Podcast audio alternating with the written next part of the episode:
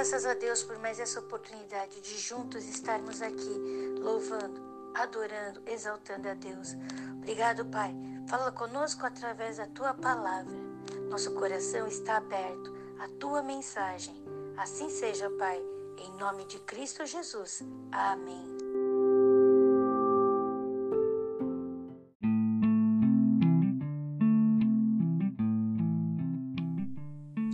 Capítulo 6 do livro de Romanos, glória a Deus, nós vemos que, como nós estamos salvos pela graça, ela não nos deixa permanecer no pecado e nos livra do poder do pecado. Glória a Deus. A Bíblia diz assim: Nós que estamos mortos para o pecado, como viveremos ainda nele? Nós não viveremos mais nele, porque ressuscitamos com Cristo. Nosso velho homem morreu com Cristo, assim como Cristo morreu, e agora nós ressuscitamos junto com Cristo e por isso somos novas criaturas em Cristo Jesus. Ou seja, a Bíblia diz aqui, versículo 4: Nós fomos sepultados com Ele. Então nós estamos sepultados. O velho homem foi sepultado e agora nós nascemos de novo. Então nós não estamos mais vivos naquele velho homem. Nós nascemos de novo em Cristo Jesus. A Bíblia diz assim, versículo é, 6, que o nosso velho homem foi com ele crucificado, para que o corpo do pecado seja desfeito, a fim de que não sirvamos mais ao pecado. Glória a Deus! Continuemos lendo essa palavra, Romanos capítulo 6, que vai nos dizer que nós estamos libertos do pecado, como diz no versículo 18. Lembrando, porque o salário do pecado é a morte, mas o dom gratuito de Deus é a vida eterna por Cristo Jesus, nosso Senhor. Está ali no versículo 23 do capítulo 6 de Romanos. Vamos viver a vida vivificada que temos em Cristo Jesus, uma nova vida, libertos do pecado, salvos pelo Senhor Jesus. Glória a Deus!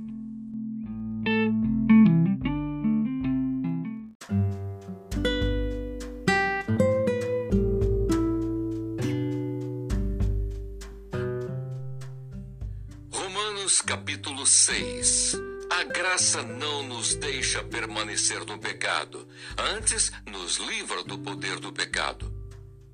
Que diremos, pois? Permaneceremos no pecado para que a graça seja mais abundante? De modo nenhum. Nós que estamos mortos para o pecado, como viveremos ainda nele? Ou não sabeis que todos, quantos fomos batizados em Jesus Cristo, fomos batizados na sua morte? De sorte que fomos sepultados com ele pelo batismo na morte, para que, como Cristo ressuscitou dos mortos pela glória do Pai, assim andemos nós também em novidade de vida. Porque se fomos plantados juntamente com ele na semelhança da sua morte, também o seremos na da sua ressurreição. Sabendo isto, que o nosso velho homem foi com ele crucificado, para que o corpo do pecado seja desfeito, a fim de que não servamos mais ao pecado, porque aquele que está morto está justificado do pecado. Ora, se já morremos com Cristo, cremos que também com ele viveremos, sabendo que, havendo Cristo ressuscitado dos mortos, já não morre. A morte não mais terá domínio sobre ele, pois quanto a ter morrido, de uma vez morreu para o pecado, mas quanto a viver, vive para Deus. Assim também vós considerai-vos como mortos para o pecado, mas vivos para Deus em Cristo Jesus, nosso Senhor. Não reine, portanto, o pecado em vosso corpo mortal, para lhe obedecerdes em suas concupiscências. Nem tampouco apresenteis os vossos membros ao pecado por instrumentos de iniquidade, mas apresentai-vos a Deus como vivos dentre os mortos, e os vossos membros a Deus como instrumentos de justiça, porque o pecado não terá domínio sobre vós, pois não estáis debaixo da lei, mas debaixo da graça. Pois que, Pecaremos porque não estamos debaixo da lei, mas debaixo da graça? De modo nenhum. Não sabeis vós que a quem vos apresentardes por servos para lhe obedecer, sois servos daquele a quem obedeceis, ou do pecado para a morte, ou da obediência para a justiça? Mas graças a Deus que, tendo sido servos do pecado, obedecestes de coração a forma de doutrina a que fostes entregues, e libertados do pecado, fostes feitos servos da justiça. Falo como homem, pela fraqueza da vossa carne, pois que, assim como apresentastes os vossos membros para servirem à imundícia e à maldade para a maldade, assim apresentai agora os vossos membros para servirem à justiça para a santificação. Porque quando eres servos do pecado, estáveis livres da justiça. E que fruto tinhais então das coisas de que agora vos envergonhais? Porque o fim delas é a morte. Mas agora, libertados do pecado e feitos servos de Deus, tendes o vosso fruto para santificação e, por fim, a vida eterna. Porque o salário do pecado é a morte, mas o dom gratuito de Deus é a vida eterna. Por Cristo Jesus, nosso Senhor.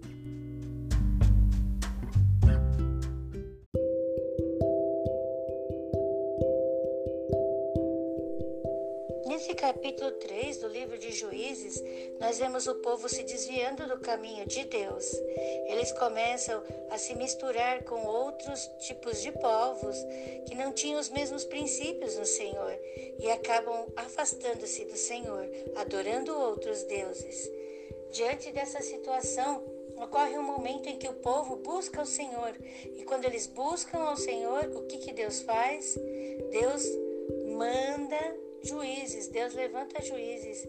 E nesse momento o povo de Israel ganha a batalha. Importante nós vermos que aqui Deus permite certas situações ao povo de Deus. Por quê? Porque o povo precisa despertar aquilo que tem no coração, a verdade que existe, a verdade de que Deus é o Senhor. E para isso tiveram que passar por determinadas situações. Não é que Deus queria, Deus permitiu, porque o povo assim buscou esse caminho. Então, abençoados e abençoadas do Senhor, vamos ficar firmes no princípio que Deus nos colocou em nossos corações, os princípios da verdade que liberta, que cura, que sara e que transforma. E hoje, nascidos de novos, vamos viver esta verdade. Aqui no capítulo 4 do livro de Juízes, nós vemos uma situação tremenda em que um enorme exército com carros, com uma quantidade enorme de carros, não é qualquer carro, é carros de ferro e homens, se levanta contra o povo de Israel. E Deus faz o que com o povo de Israel? Quem é que está na liderança desse povo? Quem é que vai lutar contra esse povo? E o que, o que, que acontece com o povo de Israel diante desta liderança? E o que acontece com o líder deste exército que vai contra Israel? Tudo isso aqui no capítulo 4. Quando nós lemos esse capítulo, nós vemos que Deus, estando com a pessoa, não importa o inimigo que venha, Deus dá a vitória. Não sei em que situação você está, talvez um desafio muito grande, mas olhe para Deus. Deus está com você e Ele, assim como deu a vitória para Baraque, Débora e quem foi que matou o líder do exército? Você vai ler tudo aqui nesse capítulo, assim como sucedeu com eles, também com nós. Nós que temos Deus em nosso coração e o estamos vivendo aqui na terra, seremos também com Ele vitoriosos. Deus está com você e ama muito você. Você é bênção de Deus.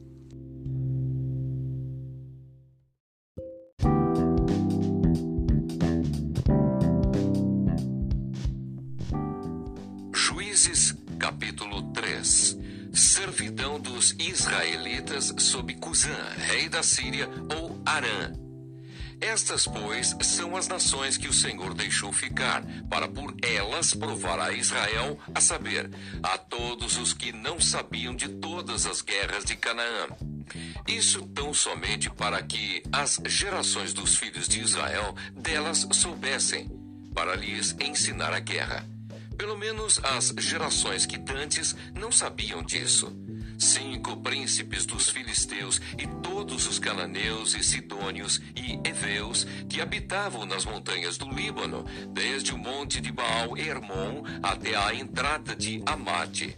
Estes, pois, ficaram para por eles o Senhor provar a Israel, para saber se dariam ouvidos aos seus mandamentos que tinha ordenado a seus pais pelo ministério de Moisés.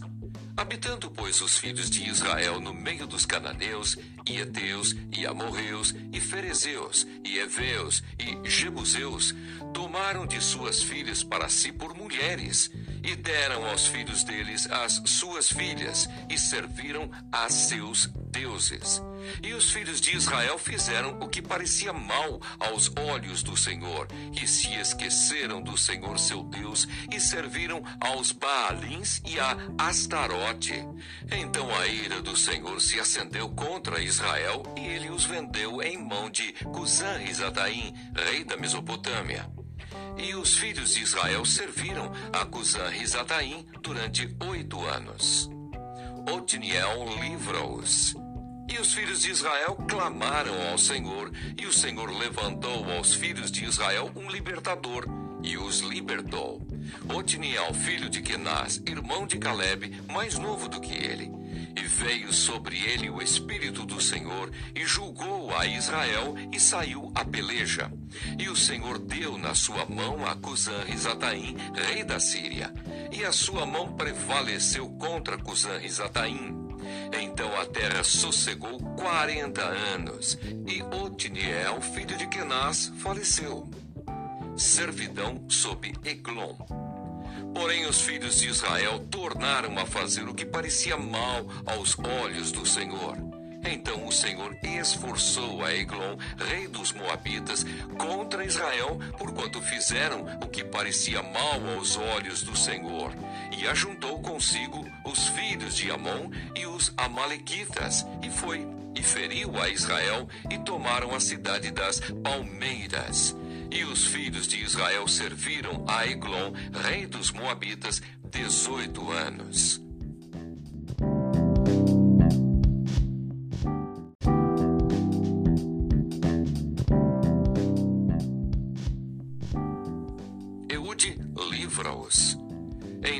Os filhos de Israel clamaram ao Senhor, e o Senhor lhes levantou um libertador, Eude, filho de Gera, benjamita, homem canhoto. E os filhos de Israel enviaram pela sua mão um presente a Eglon, rei dos Moabitas. E Eude fez uma espada de dois fios, do comprimento de um côvado, e cingiu-a por debaixo das suas vestes à sua coxa direita. E levou aquele presente a Eglon, rei dos Moabitas, e era Eglon homem muito gordo. E sucedeu que, acabando de entregar o presente, despediu a gente que trouxeram o presente. Porém, voltou do ponto em que estão as imagens de escultura ao pé de Gilgal e disse: Tenho uma palavra secreta para ti, ó rei. Este disse: Cala-te. E todos os que lhe assistiam saíram de diante dele. E Eude entrou num cenáculo fresco que o rei tinha para si só onde estava assentado, e disse Eude: Tenho para ti uma palavra de Deus. E levantou-se da cadeira. Então Eude estendeu a sua mão esquerda e lançou mão da espada da sua coxa direita e lhe a cravou no ventre, de tal maneira que entrou até a empunhadura após a folha. E a gordura encerrou a folha, porque não tirou a espada do ventre, e saiu-lhe o excremento.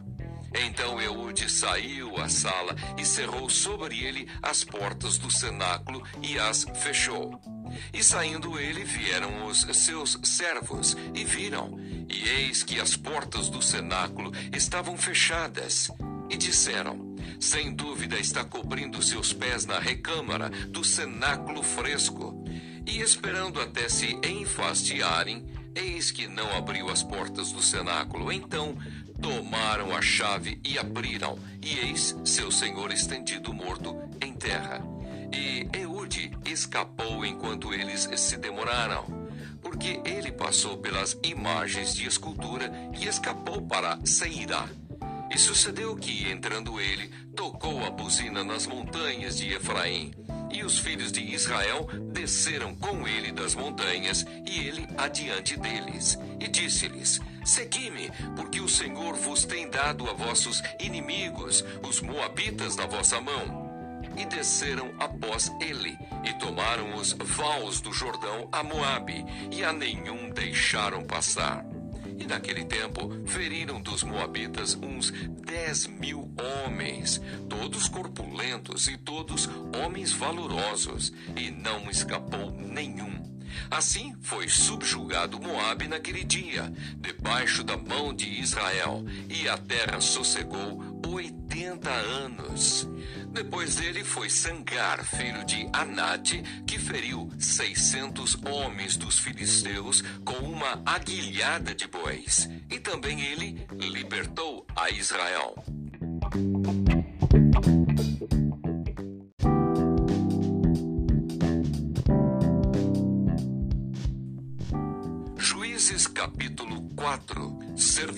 Sob Jabim, rei de Canaã.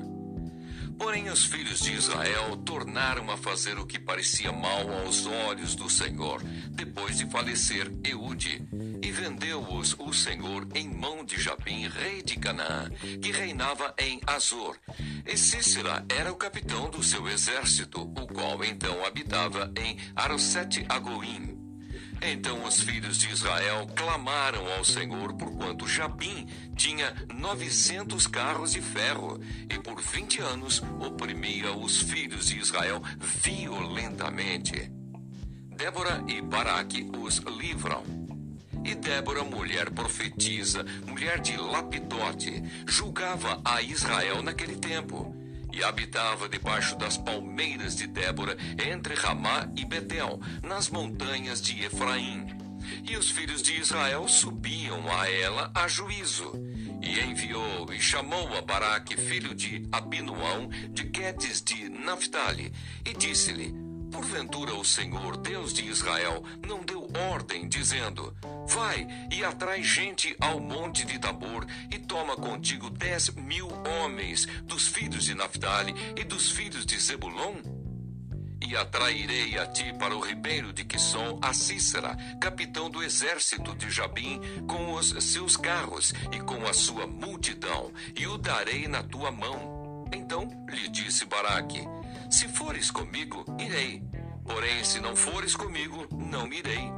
E disse ela: Certamente irei contigo, porém não será tua a honra pelo caminho que levas, pois a mão de uma mulher o Senhor venderá a Cícera. E Débora se levantou e partiu com Baraque para Quedes.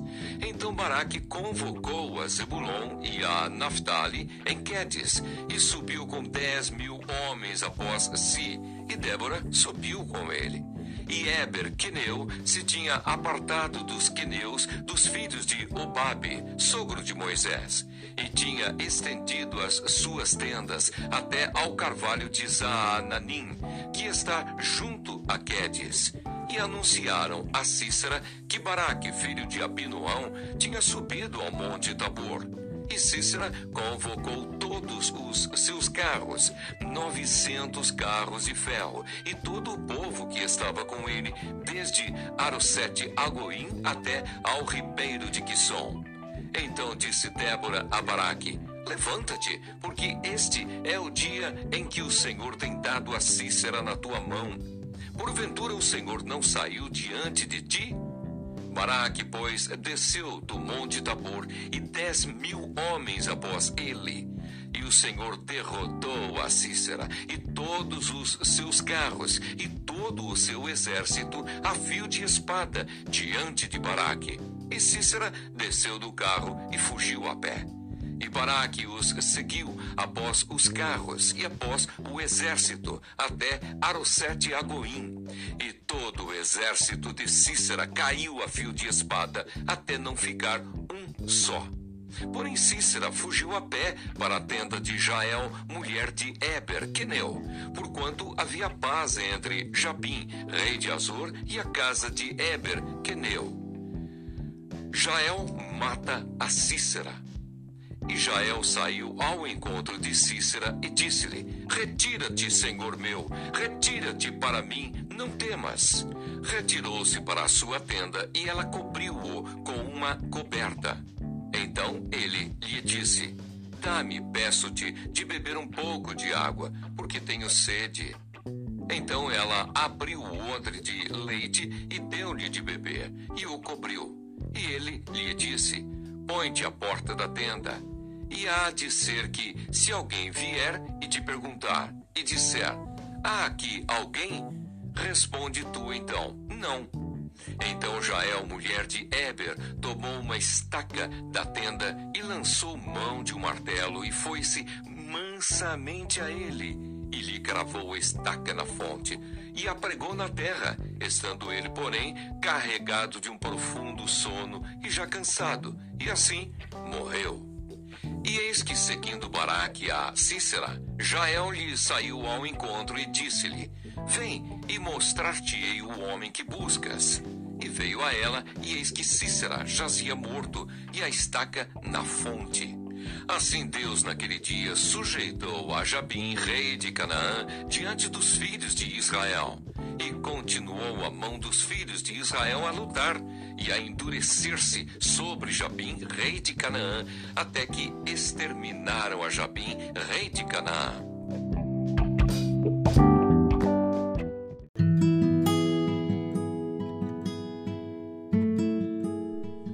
Salmos 136, versículo 1. Louvai ao Senhor, porque Ele é bom, porque a sua benignidade é para sempre.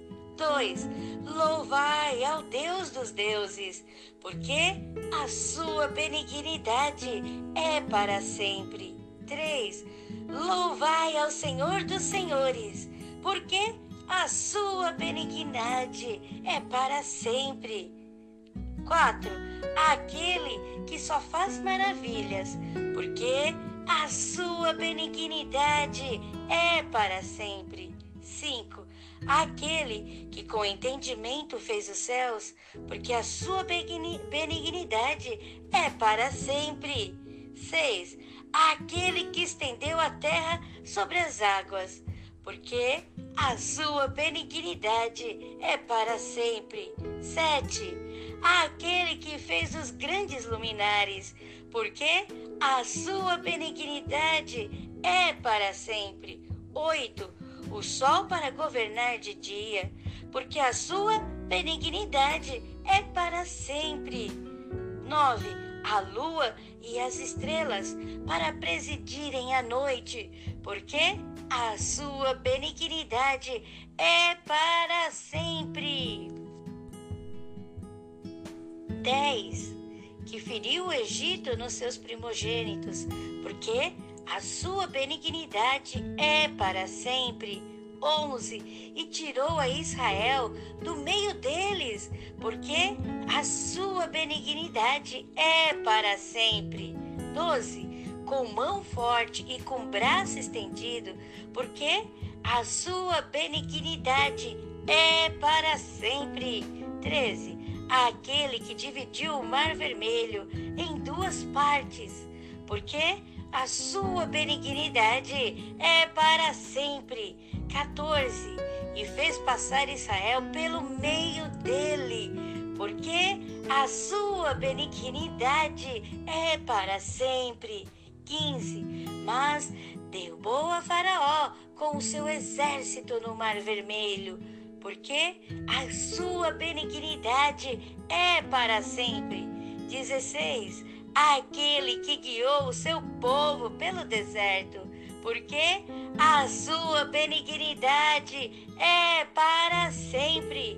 17. Aquele que feriu os grandes reis, porque a sua benignidade é para sempre. 18. E deu morte a reis famosos, porque a sua benignidade é para sempre. 20. E Og, rei de Bazã, porque a sua benignidade é para sempre. 21. E deu a terra deles em herança, porque a sua benignidade é para sempre. 23. Sim, em herança Israel, seu servo, porque a sua benignidade é para sempre. 23. Que se lembrou da nossa humilhação, porque a sua benignidade é para sempre. 24. E nos remiu dos nossos inimigos, porque a sua benignidade é para sempre. 25. Que dá mantimento a toda carne, porque a sua benignidade é para sempre. 26. Louvai ao Deus dos céus, porque a sua benignidade é para sempre.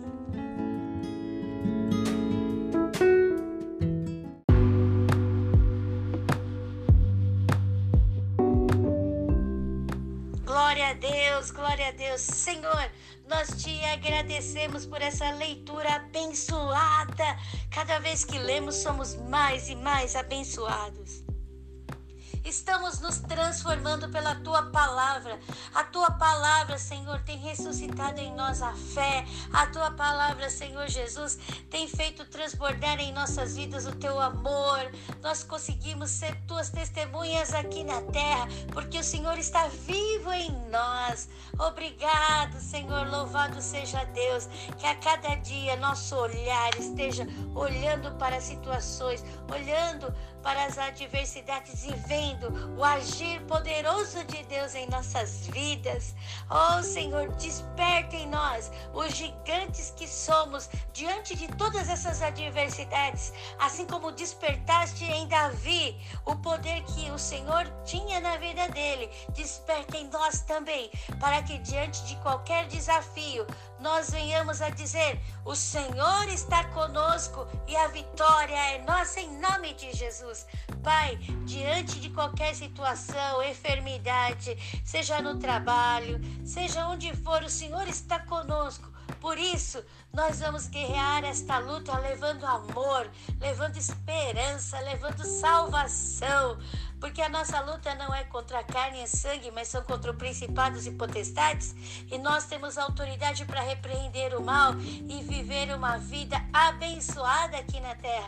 Então, Pai, em nome de Jesus, hoje nós declaramos a todas as adversidades: maior é aquele que está conosco, e este é Deus. E nós vamos dizer, e vamos dizer Grande é a benignidade do Senhor, porque está conosco sempre. O teu amor está conosco sempre e em tudo nós vamos ver, Senhor, o teu agir em nossas vidas. Hoje, Pai, derrama dom sobre os teus filhos, derrama dom de criatividade, derrama dom de sabedoria, vai derramando dom, Pai, para que o teu povo prospere em todas as áreas de suas vidas, suas famílias estejam sendo abençoadas pela existência de cada uma dessas pessoas em suas vidas, seus negócios venham a transbordar, para que honrem a Deus em suas primícias, dizendo que quem tem feito essa prosperidade é o Senhor, que as pessoas olhem para este povo abençoado e digam: Eu quero também ser abençoado assim. Eu também quero ter esta alegria. Eu também quero me sentir amado como essas pessoas estão. Por quê? Porque nós somos filhos amados do Senhor, em quem o Senhor tem grande alegria. E assim a mensagem do amor de Deus seja transmitido através de nossa vida. Nós te louvamos e te agradecemos por mais este dia. Em nome de Jesus. Amém. A graça de Jesus Cristo, o amor de Deus e a comunhão do Espírito Santo estão sobre nós. Então vamos viver mais um dia sendo as bênçãos de Deus aqui na terra, levando esta mensagem do amor de Deus. Porque Deus amou o mundo de tal maneira que deu seu único filho para que todo aquele que nele crê não pereça, mas tenha vida eterna. Em nome de Jesus, Deus quer que todos sejam salvos.